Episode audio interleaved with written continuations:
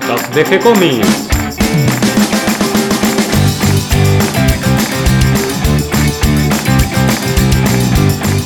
Muy bienvenidos a un nuevo episodio de G-Comics, el podcast donde hablamos de todas las técnicas necesarias para realizar un cómic, cómo dibujar un manga y todo el conocimiento requerido para dibujar esa historieta que tenés dando vuelta en la cabeza. Mi intención y la de todos los que hacemos G-Comics es colaborar con aquellos que estén interesados en avanzar, progresar, mejorar en su formación como dibujante de cómics. Hoy me acompaña Nico Urich. ¿Cómo estás, Nico? Todo bien, acá andamos tanto tiempo que no venimos a grabar un podcast de mate con superhéroes, porque es mi sección acá en, el sitio. Y bueno, vamos a hablar un toque, no de superhéroes esta vez, sino de dibujantes de superhéroes. Sí, además hace mucho tiempo que no estás en la cocina de G-Comics. Sí, no, sí, hace rato. Lo último que hice fue, eh, que ni siquiera fue en la cocina de G-Comics, fue la, la nota de la película de Batman, o sea, mi reseña entre comillas eh, y bueno, ahora vamos a, charlar un poquito. El, último que hicimos fue el del ex Luthor, creo, y más o menos está relacionado con ese universo de, Superman. Bueno, vamos a hablar de, Superman, pero no de Superman, sino de los dibujantes de Superman que básicamente han construido la imagen del, del superhéroe más conocido de todos. Los que para vos son los 10 dibujantes más importantes de Superman. No sé si más importantes, entre ellos sí están los más importantes, pero hay una mezcla entre lo más importante y lo que a mí más me gustan. Hay algunos que no me gustan, por ejemplo, pero los considero como los más importantes, los más emblemáticos. Bueno, ¿qué te parece si empezamos este recorrido por los nombres de los dibujantes que vos elegiste? Eh, por orden cronológico. Por orden cronológico, sí. Obviamente el primero de todos va a ser el co-creador que es Joe Schuster. Ya hemos contado un poco la historia de Joe Schuster en podcast que hicimos de la creación de Superman. No vamos a volver a, a repetir exactamente lo mismo. Bueno, podemos decir de que es un canadiense que se fue de Estados Unidos, donde conoció a, Jerry Siegel, que ambos después crearon a Superman, después de varios intentos de rechazo, de aceptación y todo lo que sea, finalmente crearon el arquetipo de superhéroe. Con todas las limitaciones que tenía Joe Shuster como dibujante, porque la industria del cómic como tal no existía en esa época, se estaba formando y los artistas también, ¿no? Joe Shuster, a pesar de sus limitaciones, tiene el mérito de haber creado al arquetipo, el modelo de superhéroe, ¿no? Todos los clichés que puede ya tener un traje lo inventa Joe Shuster, ¿no? Y las cualidades ideales de un superhéroe. porque Superman es como el superhéroe. Todos los superhéroes al final quisieran ser como Superman. Exactamente. Y, y, la, y vos pensás un superhéroe y como, voy a crear un superhéroe que tenga que sea como que represente a todos, ¿no? Y eh, haces un tipo con una capa, con unas mallas, con un logo en el pecho, entonces es Superman, ¿no? Eh, a pesar de, las limitaciones que podía llegar a tener Schuster como, dibujante, obviamente eh, no había nada como Superman en esa época, entonces fue un éxito. ¿no? Y, a medida de que, de que el, éxito acompañaba, se le fueron sumando más series. Y Joe Schuster obviamente era un ser humano que no podía, no, no podía cumplir con todas esas metas de entregas de, tres series por mes, esto y lo otro. Entonces él lo que hace, decide es mudarse a un estudio en, Ohio, o sea, donde él vivía, en Cleveland, pero irse a formar una especie de equipo de dibujantes que en realidad nunca ven aparecer la firma de, ellos en ningún lado. O sea, todos son ignotos, todos son dibujantes fantasmas, como le pueden llegar a decir. Entre ellos había uno que después va a ser más importante, pero lo vamos a dejar ahí, no lo vamos a mencionar todavía. Mientras la producción de, Jerry Siegel, de Joe Shuster continuaba, podemos decir de que el dibujo fue dentro de todo, o sea, no sé si me, sigue mejorando un poco, porque los ayudantes también lo ayudaban a, mejorar un poco el tema de los fondos. Los ayudantes lo corregían. Lo corregían, aunque él al final también daba su toque porque él le daba el estilo al final. A mí el estilo de Jerry Siegel es simpático, de Joe Schuster, siempre me van confundiendo. De Joe Schuster me, cae simpático, pero obviamente tiene un montón de limitaciones el dibujo, ¿no? Y a mí me asombraba mucho a el dibujo de Joe Schuster, ¿no? Me hace acordar la forma que cuenta, la, las figuras, me hace acordar un poco. Pero eh, eh, el laburo quedaba aceptable para la época. Pero DC en esa época, durante fines de los 30, principios del 40, ya mm, Detective Comics o lo que sea, que pues ese conglomerado editoriales que era DC en esa época, ya crea Batman, ¿no? Y tiene para promocionar lo que fue en su época la, la World Fair, Feria Mundial de Nueva York de los 40, donde presentaron la televisión y todas esas cosas. Sacó una revista en la que por primera vez iban a aparecer Batman y Superman juntos en la, en la portada. Y para sorpresa, no la dibujaba ni Joe Shuster, que era el dibujante de Superman, ni eh, Bob Kane, que era el dibujante de Batman. Le dibujaba un tal Jack Burnley que, eh, una- que tenía un estilo mucho más realista que Joe Shuster, bastante más realista. Y por, por esa portada ya dejó entrever de que era un tipo que tenía talento. Y claro, en esa época no aparecía la firma de nadie. Con suerte aparecía la de Joe Shuster y Jerry Siegel porque fueron los que crearon a Superman, o la de Bob Kane, que creó a Batman. Pero después la del resto era muy difícil. Algún portadista puede ser que apareciera la firma, pero después el resto nadie. Sin embargo, para de algún modo DC continuar con una periodicidad regular de Superman, porque aparte ya en esta época, en los 40, Superman ya tiene una periodicidad de por lo menos había meses que sacaban tres títulos de Superman. Por ejemplo, teníamos Action Comics, que era la revista donde Superman debuta, Superman Comics, que salía cada cuatro meses, y World Finest, que era la revista que compartía con Batman.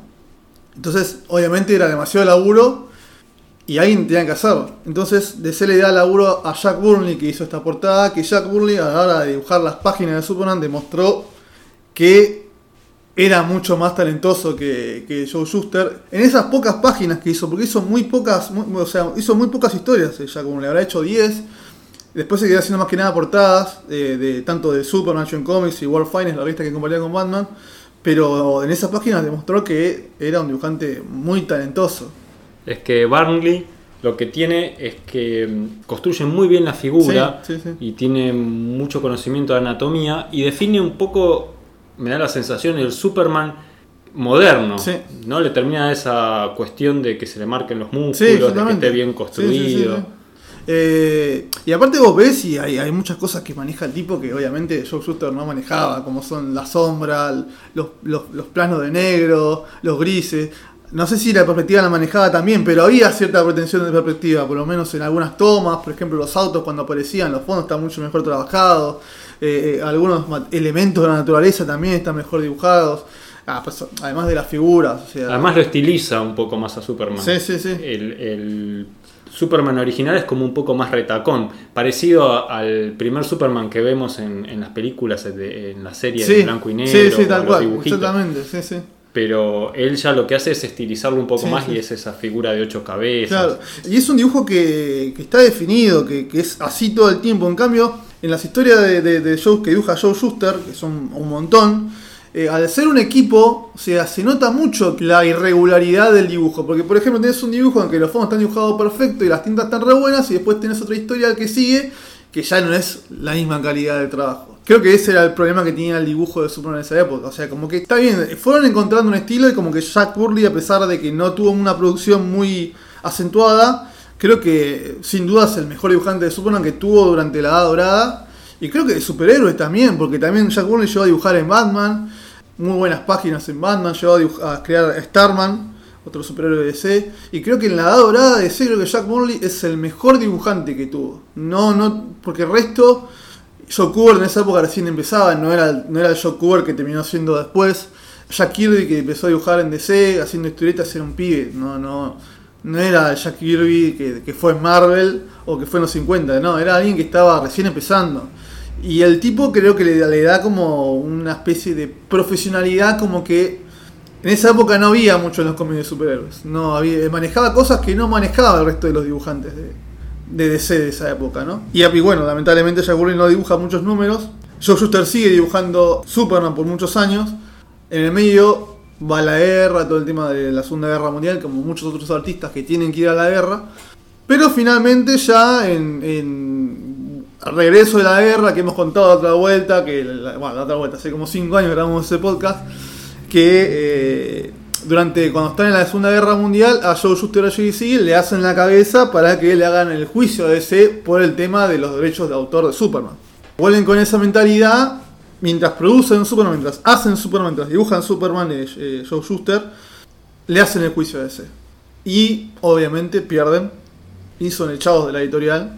Y Joe Shuster se tiene que ir de DC. Crea un superhéroe que se llama Funnyman, no le va muy bien. Y termina siendo, se descubrió hace 20 años que él terminó siendo historietas fetichistas sadomasoquistas. Es injusto que el creador de Zona haya terminado con en, en algo así, pero bueno, lo que es lo que sucedió y encima sin filmar porque como que le da vergüenza a él admitir que estaba haciendo un trabajo así. Sin embargo, obviamente DC va a seguir produciendo Superman, o sea, por más que el género de superhéroes en esa época se estaba yendo a pique, Superman seguía fuerte, era Superman. Tal vez ese hecho desafortunado para los creadores de Superman sirvió para que en la editorial se termine de, de establecer esta forma de trabajo más industrial que tiene Sí. la historieta Sí. del trabajo en equipo. Tal vez se haya definido, bueno, que hace falta un dibujante que sea el líder, Sí. que tenga una serie de ayudantes que lo asistan, por ejemplo, en los fondos, la tinta, la división con el trabajo del guionista, el orden en los tiempos. Claro, porque también pasó con Batman, por ejemplo, durante esa época llega Dick Sprang, que Dick Sprang se afirma como Dick, es, Dick Sprang, dibujante de Batman, y acá en Superman, a a al irse eh, Joe Schuster, llega, llegan dos en realidad. Por un lado al Plastino, que tiene un estilo bastante parecido a Joe Schuster, pero un poco mejor, era mejor, mejor dibujante que Joe Schuster, y Wayne Boring, que ya él ya había trabajado en el equipo de ayudante de Joe Schuster, o sea que conocía al personaje. Eh, el Superman más reconocible clásico al día de hoy es el de Wayne Boring, en mi opinión. Le cambia la- las proporciones, es un poco más grande, eh, eh, lo, hace como que lo hace más ancho, o sea, le hace una espalda más ancha. o sea, cuestión de, de- de historieta la contaba mejor que, Joe Schuster en muchas cosas.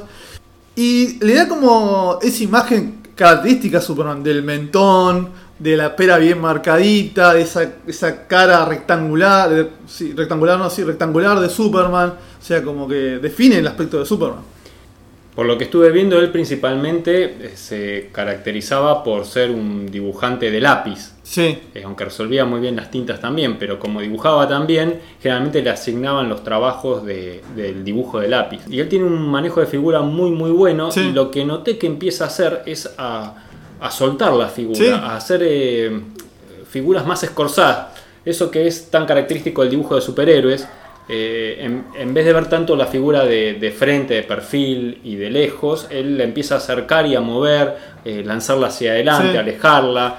De hecho, eh, las primeras imágenes que se nos vienen a un Superman volando son de Wayne Boring. O sea, no sé si, creo que para esa altura Superman ya volaba, pero recordemos que Superman al principio no volaba, solamente saltaba.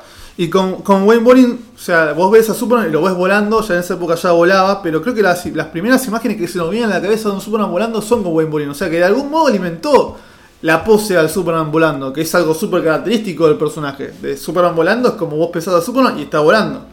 Eso lo hizo Wayne Boring. No solo dibujaba muy bien a Superman, sino también a Luisa Lane. Lois. Porque la dibuja como un personaje muy bello, femenino. Claro, sí, sí, sí, sí. Eh, y es algo totalmente distinto, porque también le cambia el peinado, Lois hace un cortecito más, más, cor- más corto, ¿no? O sea, el corte medio, no sé cómo se dice ese corte, pero es ese corte que le queda hasta las orejas, no es el corte largo que usaba antes. Y un detalle que noté es que por lo menos en una etapa de- del dibujo de él, eh, la capa de Superman se vuelve cortita. Se vuelve cortita. Sí, sí, sí. Es o una- cuando ondea en el aire está cortita la. Eh, Es una capa que le llega más o menos hasta la mitad de Sí, la sí. espalda nada más, Sí, o sea, por debajo del homóplato. Sí, ¿no? sí. Eso Bueno, después vamos a ponernos un poco de, de Bolonqui, pero después cuando hacen el tema de Tierra 1 y Tierra 2, para diferenciar un Superman de otro, es que el de Tierra 2 tiene la capa más corta. Eh, y algo que me, me gusta de, de- de Wayne Boring es cómo maneja las expresiones faciales. Por ejemplo, los villanos los hace feos. Lex Luthor, por ejemplo, es horrible. Siempre está como una con la boca bien, bien, o sea, bien abierta, con las arrugas bien marcadas. Eh, en cambio, a los buenos los hace, los, hace más, más bellos, más menos exagerados los, los gestos. Eso es lo que tenía, lo que me gustaba del, estilo de, de Wayne Boring. O por ejemplo, villanos como el, bromista, que es un villano de eh, eh, que es medio regordete con la, con la, la cara redondeada. O sea, como que le daba cierta expresividad a los personajes que no tenían con, con Joe Shuster. O sea, eso es lo interesante de, de, Wayne Boring, que fue el dibujante de Superman. eh, por más que había otros dibujantes como el Plastino, Kurt Schafferberger, había otros cuantos, pero él era la imagen de Superman de esa época, era la de Wayne Boring. Eh, esto estamos hablando ya de los 50. Y entre todo ese equipo de dibujantes de Superman había uno que estaba trabajando, hacía sus laburitos, mm, tanto en la en esa época. Superman tenía ya unas cuantas series aparte de, Action Comics Superman World Finest, que era la que tenía con Batman. Estaba también la revista de Superboy, que es Superman jovencito. La revista de Jimmy Olsen, el amigo de Superman, la revista de Luisa, la revista de, o sea, la Luisa, las aventuras de Luisa Lane, claramente cada uno tenía sus estilos particulares, porque cada uno tenía un tipo de historia en especial, o sea, Luisa no va a tener el mismo tipo de aventuras que Superman, por supuesto que no. Y hay un dibujante ahí que venía asomando que era llamada Kurt Swan. Eh, Kurt Swan empezó haciendo así historias de Jimmy Olsen. Después hizo, él dibujó la primera historia de Batman y Superman. Porque claro, Batman y Superman compartían su revista, pero no compartían historias. Es como que estén en la misma revista, pero no, pero no, no, no contaban ni pinchaba uno con el otro. Bueno, esta historia, eh, que, está publicada encima dentro de la revista de Superman, no en World Finest, eh, Kurt Swan dibuja el primer encuentro entre Superman y Batman. Eh, pero Kurt Swan tiene un estilo bastante diferente al de, al de Wayne Boring, que él lo quería plasmar en las páginas.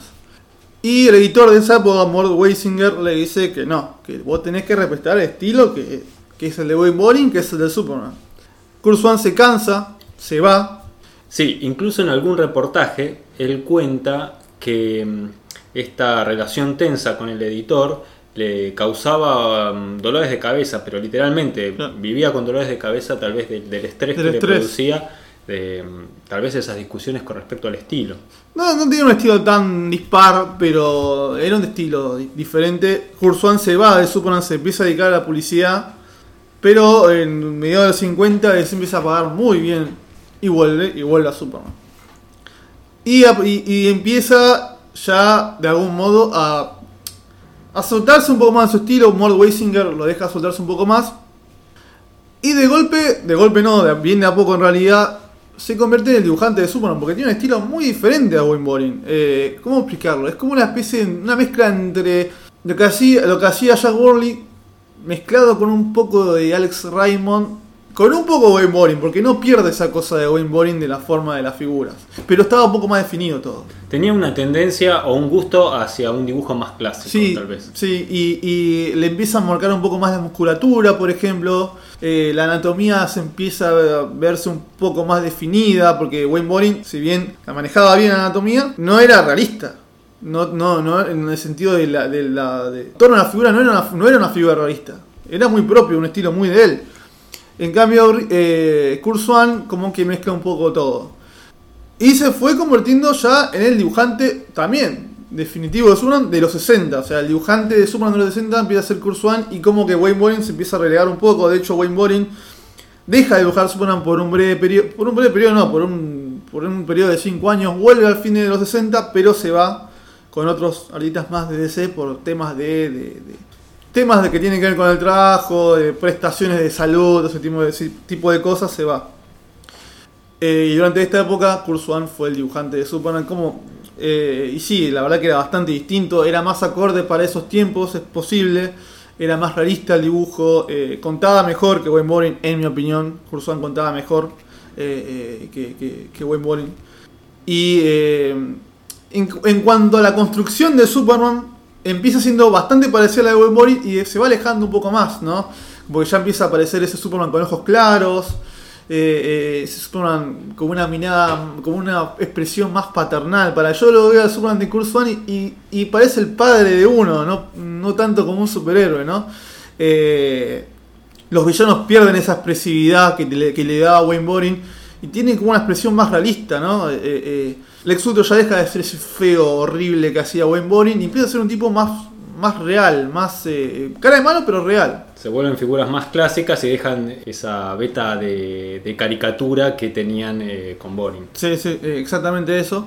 A todo esto, Boring crea mucho de la que es la, volvemos a un poco a Wayne Boring, crea mucho de lo que es la, el tema de la parafernalia kryptoniana, ¿no? Los trajes de los tipos de Krypton y Kurzwan también lo continúan. Es un poco continuista en algunas cosas, pero también rompe mucho. Es el Superman del 60, ¿no? Pero en los 60 ya estaba viendo algunos cambios en, la historieta y la historieta de superhéroes también. Ya tenemos a Marvel con Jack Kirby y John Buscema. Y en el medio, y fin de los 60 aparece un dibujante que rompe todo, que es Neil Adams. Neil Adams rompe todo el dibujo de superhéroes, ya no es lo mismo después de él como que tenés que verlo. O sea, ¿cómo podemos explicar lo que, lo que significó Neil Adams en, la historieta de superhéroes? Mucho. Y encima cuando lo pones a dibujar a Superman en portadas, en historias no, pero sí en portadas, distaba mucho del dibujo de, de, de Kurt Swan que sigue siendo muy clásico para la época. Entonces, de algún modo lo que hace Kurzwan, en, entrado en los, en 60, fines de los 60, 70, es de, una especie de, de, acercarse un poco a lo que hacía Adams, ¿no? Obviamente en el estilo, o sea, dentro de su estilo, acercarse a lo que hacía Adams. O sea, no, ya directamente ya es mucho más realista, ya es todo bien realista. Ya abandona toda esa cosa de Wayne Boring medio de mezcla entre caricatura y realismo, lo abandona por completo con la aparición de Adams le ponen un entintador, en esa época llama, en esta época ya eh, vemos quién es el dibujante, quién es el entintador, quién escribe, porque ya durante los 60 como que eso de, que los dibujantes aparecen el crédito cada muerto obispo, no, acá aparecen siempre, quién dibuja, quién escribe, quién entinta. Le ponen el entintador a Kurzwan Murphy Anderson. Murphy Anderson era un buen dibujante, pero tenía un estilo muy particular, mucho, mucho tramado, eh, muchos grises, eh, es como que en algunos dibujantes quedaba bien y en algunos dibujantes quedaba mal. En el caso de Kurzwan quedaba bien, dentro de todo. En este estilo que adopta Kurzwan en los 70, es el estilo con el que se queda. Y es, particularmente a mí no me gusta este estilo de Kurzwan eh, bien realista y en parte muy estático, ¿no? Porque las figuras son estáticas, no son dinámicas. Si bien él cuenta de una forma medio dinámica, las figuras en sí son, son duras, en mi opinión. Yo veo que son duras, como que las expresiones también son como raras, son como cuando abren, la, abren mucho la boca, pero no de una forma natural, ¿no? A mí me pasa con el dibujo, el dibujo de Kurzwan que para muchos, o sea, los que son, no sé, gente grande, supongo, gente de 50 años, gente de 60, deben pensar de que, eh, que es el dibujante de Superman. Para mí no, quizá porque no crecí leyendo, o sea, leyendo ese Superman. A mí me pasa o sea, tengo sentimientos encontrados con el Superman de Kurzwan. O sea, está bien, entiendo que sea el preferido de muchos, pero no veo, no le veo el, el porqué.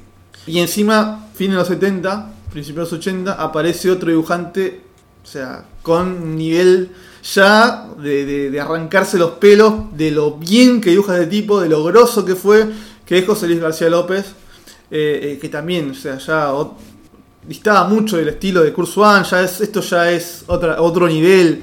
Eh, eh, creo que Superman nunca estuvo tan bien dibujado hasta ese entonces por, como por, García López. O sea, si bien eh, no se caracterizó mucho por hacer páginas, por producir páginas, él dibuja, llegó a dibujar páginas de Superman.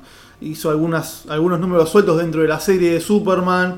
Pues en fines de los 70 Superman tiene una, una serie nueva llamada DC Comics Presents. O sea, DC Comics presenta que era Superman con otros superhéroes. Cada historia, Superman era acompañado por Flash, otro por, por Linterna Verde, otro y así.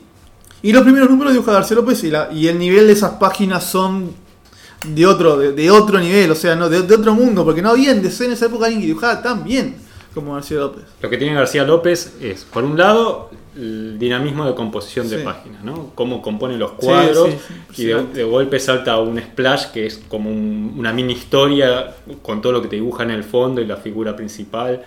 Después, el manejo de anatomía es impecable, pero además los escorzos. Los escorzos. Cómo construye los escorzos de las figuras es impecable.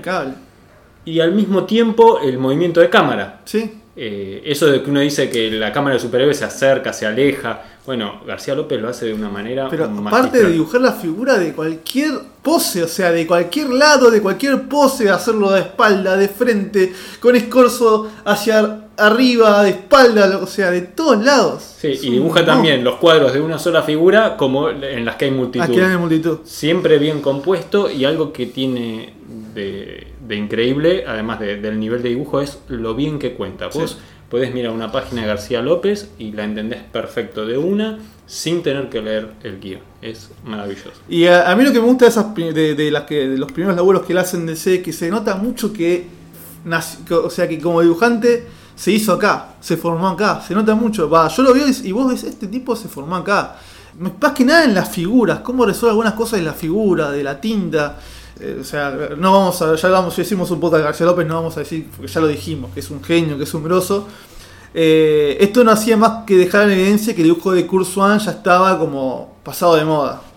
Si, si tenemos que hacer una crítica por el lado negativo a García López, lo que podemos decir es que fueron pocas páginas. Fueron pocas páginas. Claramente eh, García López es un antes y un después en DC, tanto así de que la imagen institucional de los superhéroes, para adentro y para afuera de DC, es, su dibujo. O sea, Superman No es que ah, él dibujó a Superman y ya está. No, no. Superman es el de García López. O sea, si vas a vender un merchandising que sea el Superman de García López, ya Cursan como que había quedado dentro, o sea, adentro de la serie de Superman, pero no era una forma de venderte a Superman como una como una figura de marketing. Ese fue el dibujo de García López, el que te lo metió en camisetas, en pósters, en muñecos, en todo fue fue García, eso es lo grosso que fue García López en DC.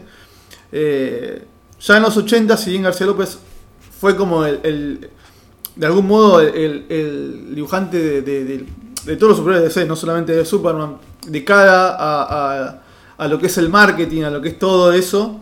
E incluso como guía para los dibujantes, porque claro, la, guía de estilo, la guía de estilo. La guía de estilo de DC era la de García López, exactamente. dentro de las páginas de Superman seguía Cruz One. Y en esta época en los, los 80, eh, era una época que, la, que, más que nada Superman, el editor de esa época era Julio Schwartz, se resistía al cambio. Era una época en la que Superman se resistía al cambio. Eh, ya en, la forma de contar las historias, en lo que pasaban las historias, que no pasaba nada, porque lo único que te das cuenta que el, paso del tiempo era que a, Lois, a Luisa le cambiaba el peinado. O sea, después el resto era todo igual que hace 10 años, ¿entendés? Kurt en el dibujo era igual que el de hace 10 años, las tintas que le ponían también. Y era una época que ya estaba John Byrne, ya estaba George Pérez, ya estaban otro tipo de dibujantes que eran los favoritos de los lectores eh, norteamericanos de, aquel entonces.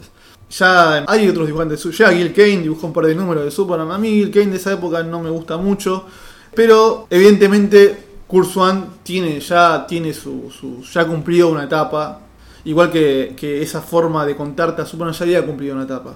Eh, es, es, triste, porque la verdad que es triste, pero todo, todo cumple una etapa. Eh, y ya llega un momento que cansa. O sea, realmente, a, mí yo veo a Kurt de esa época y cansa. Entonces, eh, Julio Schwartz, que al editor también se va, o sea, se van los dos, porque llega, aparte llega la crisis en Tierras Infinitas y lo que hace es, de algún modo, rebotear todo el universo y es un cambio de un lado de cara para todo DC. Y obviamente Superman no se iba a perder ese lado de cara. Ah, Swan se despide con ese número de ¿Qué le pasó al hombre del mañana? escrito por Alan Moore. O sea, es un clásico, es una historia muy, muy buena, muy bella. Obviamente creo que todos los que somos fans de Superman, los que nos gustan los superhéroes, la hemos leído. Eh, y Swan se despide después de él arranca en los 50, termina en 85, 35 años dibujando Superman. Está bien, de forma interrumpida porque hubo un breve lazo, pero son 35 años de un dibujante que, que llegó a convertir en dibujante definitivo por una época de Superman llega nada menos que John Byrne a, no solamente a ser el dibujante de Superman, sino que a ser el escritor. O sea, él iba a ser guionista y dibujante, algo que no había pasado.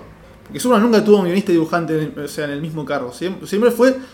Siempre hubo un guionista y hubo otro dibujante. Acá Byrne se iba a encargar de todo. Viernes debuta en El Hombre de Acero, ya hemos hablado del Hombre de Acero en nuestros primeros podcasts. Algo que quiero decir con respecto a eso es que Viernes cuando llega quiere a Dick Giordano como entintador. Él pide particularmente a Dick Giordano que entinte esas páginas. El tema es que no sale muy lindo el laburo de Dick Giordano, pero no por culpa de Dick Giordano, sino por culpa de la impresión de las páginas que se cargaron todas las tintas. O sea, por ejemplo, eh, eh, a las tramas, los grises desaparecen por el tema del color. Eh, o sea, el color estropeó el dibujo, claramente. Y encima en las reediciones que hicieron ahora, peor todavía. No sé si porque desaparecieron los originales, no sé cuál es el motivo, pero la cuestión es que eh, lo que hizo Dick Jordan en ese laburo, o sea, desapareció. Encima hay, leyendas que dicen que en realidad no lo intentó Dick Jordan, sino que lo intentó su ayudante. Como que hay de todo un poco, nunca sabes. ¿Qué vamos a decir de John Byrne? Obviamente que John Byrne en su es un antes y un después. Es como, de algún modo, revitalizar la imagen de Superman, hacerla moderna, hacerla mucho más dinámica. O sea, todo lo que había trazado el dibujo de Kurt Swan durante años, John Byrne lo adelanta un montón. Obviamente no vamos a hablar de, John Byrne como dibujante porque todos sabemos que es un grosso, ¿no? Algo que dijo John Byrne una vez, o sea, de modestia aparte, él dijo de que solamente había un dibujante mejor que él haciendo Superman. Y era García López. no va a decir que no. Pero bueno, yo como lector que crecí eh, con Superman, leyendo las historias de Superman de los 80, tengo que admitir que mi Superman preferido es el de Virne. Después el de García López, pero mi preferido es el de Virne, porque pienso en Superman y pienso en el Superman de Virne, o sea, no, no hay con qué darle. Lo que me gustaría hablar de Virnes son los intentadores. Los intentadores que tuvo. Primero ya dijimos que tuvo a Di Giordano, no sabemos si fue él, si fue un ayudante, bueno, queda. Pero después lo siguió a él ayudando en las tintas en, Action Comics. Bastante, bastante, porque parece Parece como más que Byrne hacía el planteo de las figuras, y, pero así nomás, como que eran bocetos y después Dick Giordano terminaba todo, le daba todo el toque con las tintas. En, la serie de Superman, que era donde eh, Byrne dejaba más el tema, de- o sea, le ponía todo la carne asada al dibujo. Ahí al principio el entintador de él fue Terry Austin. Terry Austin es un excelente entintador, es ex- excelente. Creo que es el mejor entintador de Byrne, es excelente. Él ya había, lo había entintado en X-Men, ya, había ya habían trabajado juntos. Pero Terry Austin se va, en el número 3 ya se va. O sea, lo, lo- lo los tres primeros números, después se va. Y viene Carl Kessel, otro excelente entintador, excelente dibujante. ¿Viste cuando.? ¿Viste? Encima es tan buen dibujante que no dibuja solamente en tinta. La producción de páginas que tiene son muy pocas y él es el que tinta más que nada. Se ha a tintar, después a escribir, pero a dibujar muy poco. Y bueno, él en, tinta gran parte del paso de Virne por Superman. Pero Virne no vino solo, vino otro dibujante a, hacer la otra serie de, de que porque Superman tenía dos series, Superman y Adventures of Superman. Action Comics era más como una especie de, Superman con otro otro superhéroe, así que mucho no cuenta, pero las importantes eran Superman y Adventure- Adventures of Superman. Y el dibujante ahí sería Jerry Orway. A mi opinión, a mí Jerry Orway me encanta, es un muy buen dibujante. Eh, Muy buen dibujante y además eh, el trabajo de, de línea marcando luces y sombras como que le agrega algo que no tenía el dibujo de Superman. No, no, no, no, no, claro. Y a mí me gustaría hacer un repaso de cómo él llega. Él empieza siendo entintador de Rick Buckler en la serie de Star Squadron. Rick Buckler es un dibujante que cumple, nada más. Pero las tintas de Jerry Orway hace que el dibujo, o sea, sube, suba a 10 puntos. Eso es lo importante de un muy buen Sí. entintador. Tanto, tanto, o sea, tan grosso fue Jerry Orway en esa serie que después, o sea, se le cerrucha el piso al dibujante y se queda con la serie. Sí, no vas a tener un dibujante excelente tintando, no, ponerlo a dibujar. Eh, Siempre que sea em, capaz de llevar el ritmo Sí. de dibujo a lápiz que hace falta. Sí, porque sí. Muchos grandes dibujantes, como vos decís, se dedicaron solo a hacer tintas o principalmente a hacer tintas. Tal vez por la dificultad de llevar el ritmo que implica hacer el lápiz de una serie. bueno, Jerry Orway ya hemos dicho de que, de que, o sea, como que él, él se va haciendo un lugar muy, como muy propio dentro de la DC. Él se va haciendo un lugar muy propio, su estilo es muy característico, las tintas de él, por ejemplo, él tintar Crisis, los dibujos de George Pérez los entinta él, o sea, y le, y le suman al dibujo un montón. Y tenía que dibujar, el tipo no puede estar entintando, tiene que dibujar si es un grosso dibujando. Se queda con la otra serie de Superman.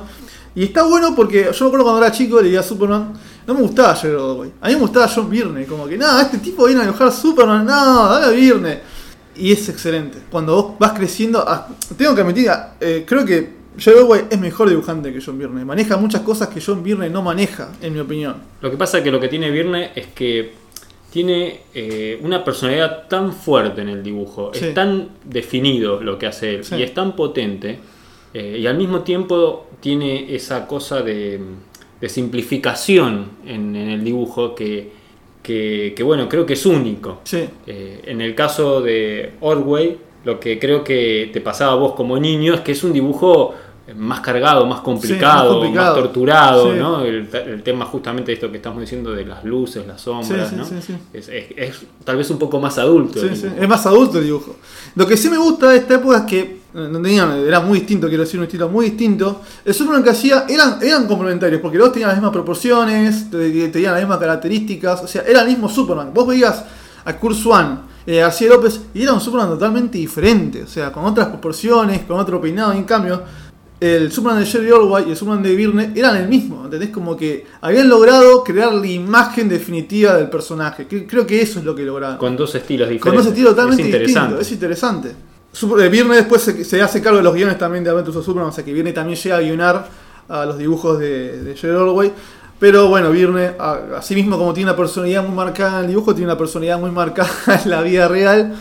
Y como que había ciertas polémicas que, eh, con él en, en- cuanto a lo que él escribía en Superman que a muchos no le gustaron. O sea, y lo que colmó vaso fue cuando Superman asesina a los criminales de la zona fantasma, que fue lo que él, fue lo que él dijo. A, la- a los fans no le gustó.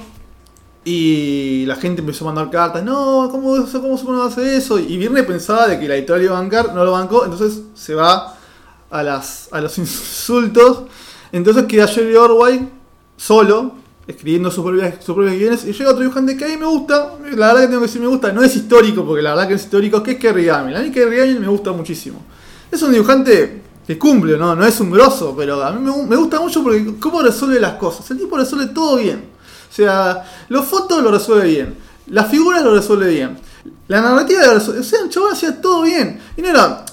Quizá, bueno, no es John Byrne, porque el tipo fue el que reemplazó a John Byrne dentro de la serie de Superman. No es John Byrne, obviamente que no es John Byrne. Pero realmente, como que no, no, no había mucha o sea, diferencia de calidad. Porque en algunas cosas creo que Kerry Gamil manejaba mejor que John Byrne. Él fue el que, el que reemplazó a Superman, era a, a John Byrne. Eh, Que era como reemplazar a que Superman. era como reemplazar a Superman en esa época. Eh, pero sin duda el mejor dibujante de- después de la partida de viernes fue eh, Jerry Orwell.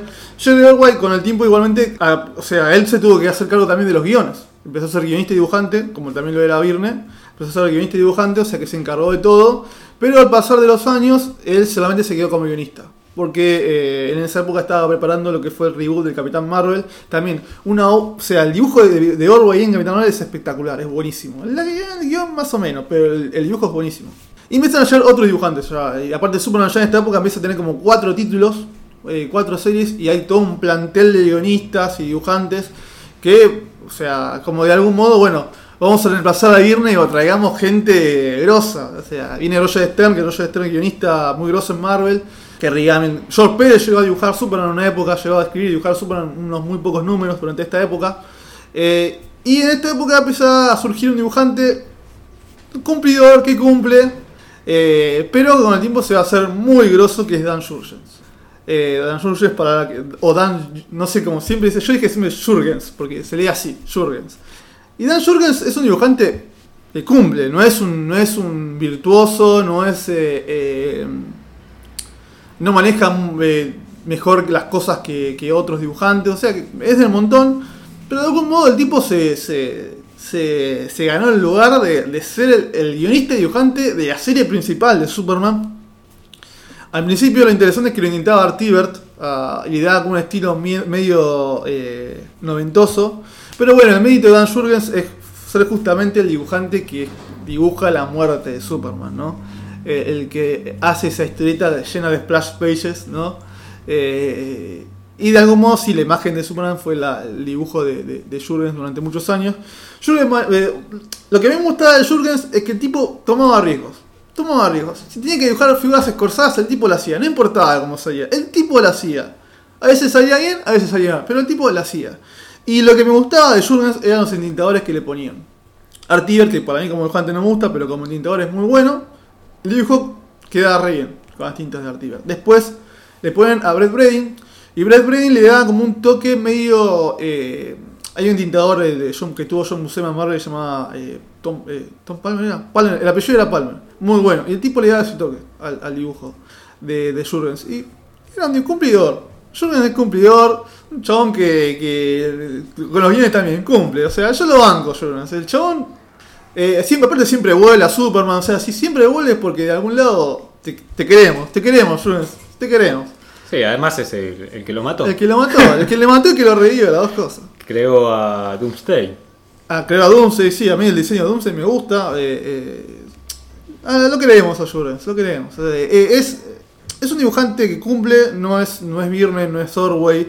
No, si vos lo, lo comparamos en cuestión de, de- de calidad, de, de- habilidad, de, de cosas, de manejos, eh, no están entre los mejores.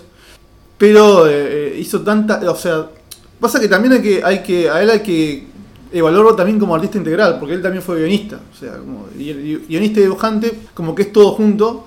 Y ahí creo que como que lo, lo, lo valorás un poco más. También en esta época llega otro que a este sí me gusta mucho, que tiene un estilo más. una mezcla entre funny. eh, eh, medio Kirby, medio Marvel, que es John Bogdanove, que a mí me gusta muchísimo. ¿Sabes a quién me hace acordar? ¿A A mí, por lo menos, eh, cómo queda el dibujo a tinta de él. Eh, a Merici, el tipo de trazado, ¿no? tenés La- razón, sí, la- cierto. el tipo de anatomía, Sí, cómo planta la figura. Esa figura bien exagerada. Cómo hace esos, esa especie de sombreado simple, ¿no? De líneas paralelas acompañando el volumen, o cómo remarca el movimiento. con Muy parecido. a- Son- es parecido, no sé, cierto. No sé si Merici se inspiró en él o es una casualidad de la época. Tal vez es una casualidad de la época, porque son más o menos coetáneos. Claro. Son más o menos coetáneos. Eh, no, a mí Watanabe me encanta. Me encanta eh, eh, la forma de hacer a Superman, porque me gusta porque el chabón vuelve a una especie. Es como la llevar a- al Superman de Wayne Boring a los tiempos modernos. Porque tiene la, la- la construcción de la cabeza es igual.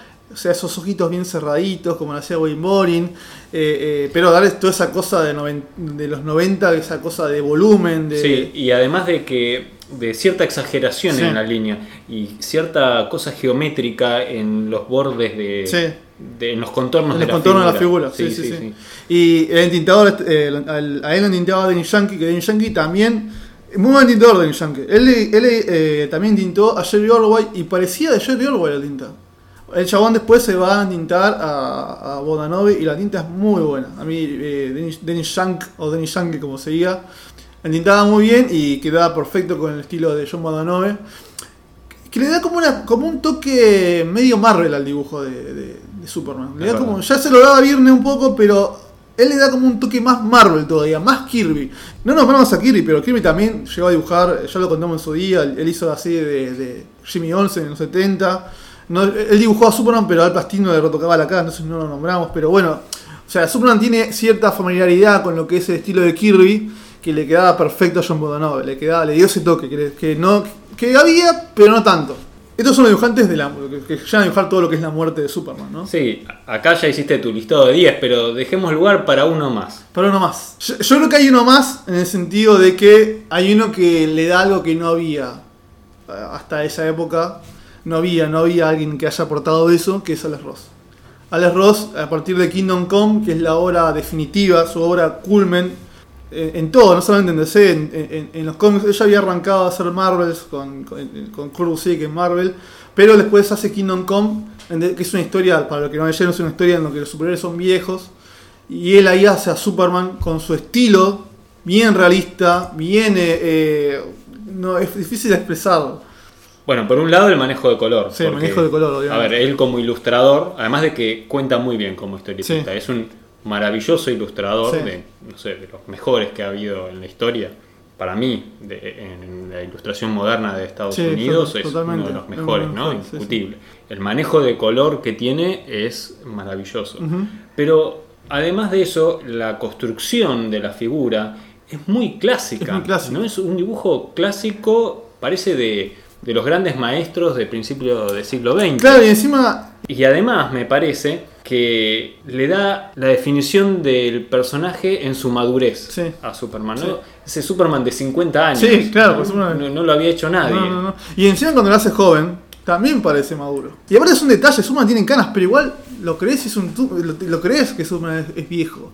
Y, y encima es, es interesante lo que vos decís porque tiene esa cosa de vos decís que es un estilo bien clásico. Claramente lo que querían hacer con Kingdom Come, Mark White y Alex Ross, o sea, el guionista y el dibujante, era de algún modo eh, hacer una crítica a la historieta de los 90, ¿no? A esa historieta dibujada por Rob Liefeld, Jim Lee, ese Tan tipo de- estilizada. tan estilizada.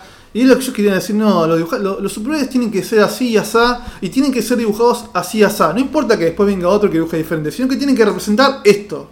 Sí, sí, o- volver a las bases a las del bases. dibujo clásico que idealmente deberían tener los superhéroes al estilo de los dioses griegos. Exactamente, le, griegos da, represent- cier- le da cierta mitología. Mm. Por algo el libro que recopila toda su obra en DC se llama Mythology. Lo acerca más a esa cosa mitológica y, re- y casi real que puede llegar a tener Superman si existiera en serio, ¿entendés? Yo creo que le, le aportó eso a Ross a Superman. De algún modo creo que fue el último dibujante que, que ayudó a definir a Superman. Que le dio ese- esa cosa que le faltaba. Ya hemos probado con todo. Probamos con lo funny, con lo realista, con lo dinámico. Ahora démosle algo más cercano a lo que es un dios real. Y creo que Alex Ross se lo dio. Hay, para que los que quieren leer lo que hizo Alex Ross, hizo Kingdom Come, hizo una historia de Superman muy linda que se llama eh, Paz en la Tierra, en la que Superman tiene que resolver el hambre en el mundo. Obviamente sale mal. Y después un par de historias de la Liga de la Justicia, obviamente creo que creo que fue el último gran dibujante que, aportó a, lo que es Superman, la imagen de Superman. Después hubo otros dibujantes. Eh, Jim Lee, a mí no me gusta cómo hace Jim Lee a Superman, no le suma, no le, suma nada, al contrario creo que le resta, no, no es un, no va con Superman. Vos dibujás Jim Lee, Superman, no va, en mi opinión, capaz que a alguno le encanta. Pues Gary Frank, que Gary Frank es otro dibujante más, más moderno que le dio esa imagen de Christopher Reeve, llevó a Christopher Reeve, el actor de Superman, a las páginas, o sea, hacerlo parecido.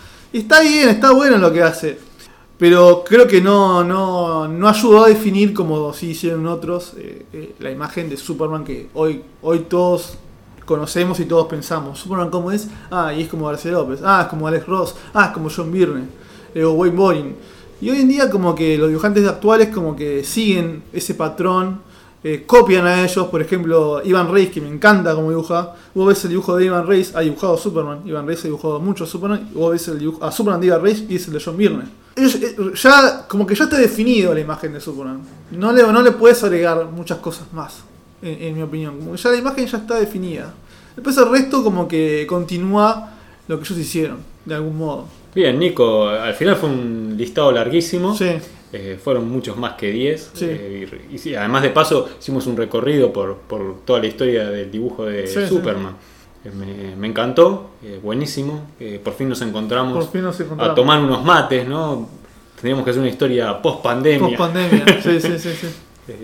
y ojalá que se repita pronto. Sí, ojalá, Espero- ojalá. Temas hay para hablar de sobra. Y bueno, entonces a, a elegir otros temas Sí. y nos juntamos a tomar unos mates acá en la cocina de La G-Comics cocina de G-Comics. y seguimos charlando de historietas. Muchas gracias. De nada, un gusto. Bien, espero que esta información les haya resultado útil e interesante. Le damos la bienvenida a todos los que se sumaron al episodio del día de hoy y gracias a todos los que siempre nos acompañan y comparten en sus redes sociales y ayudan a que cada vez lleguemos a más personas. Recuerden que pueden escucharnos en iTunes, que estamos en Evox, en Stitcher, en bueno, en, en muchos más, estamos en Spotify también. Me dijeron que andaban este, borrando los episodios primeros. Se ve ¿Cómo que tienen un cupo en Spotify. Oh, Ya superamos el cupo. no, bueno, hay un montón, hay producción. Si les gustó el programa, pueden darnos un me gusta, eh, pueden escribirnos, lo pueden hacer a través de las redes sociales o a través del formulario que van a encontrar en el sitio de G-Comics. Ahí van a encontrar el mail para, para escribirnos. Pueden darse una vuelta por el sitio donde van a encontrar historietas, cómics, manga de distintos autores argentinos e internacionales que comparten su trabajo generosamente con nosotros. Si nos escriben les vamos a responder con alegría y por supuesto continuaremos publicando nuevos episodios. Muchas gracias Nico, hasta pronto. Nos vemos.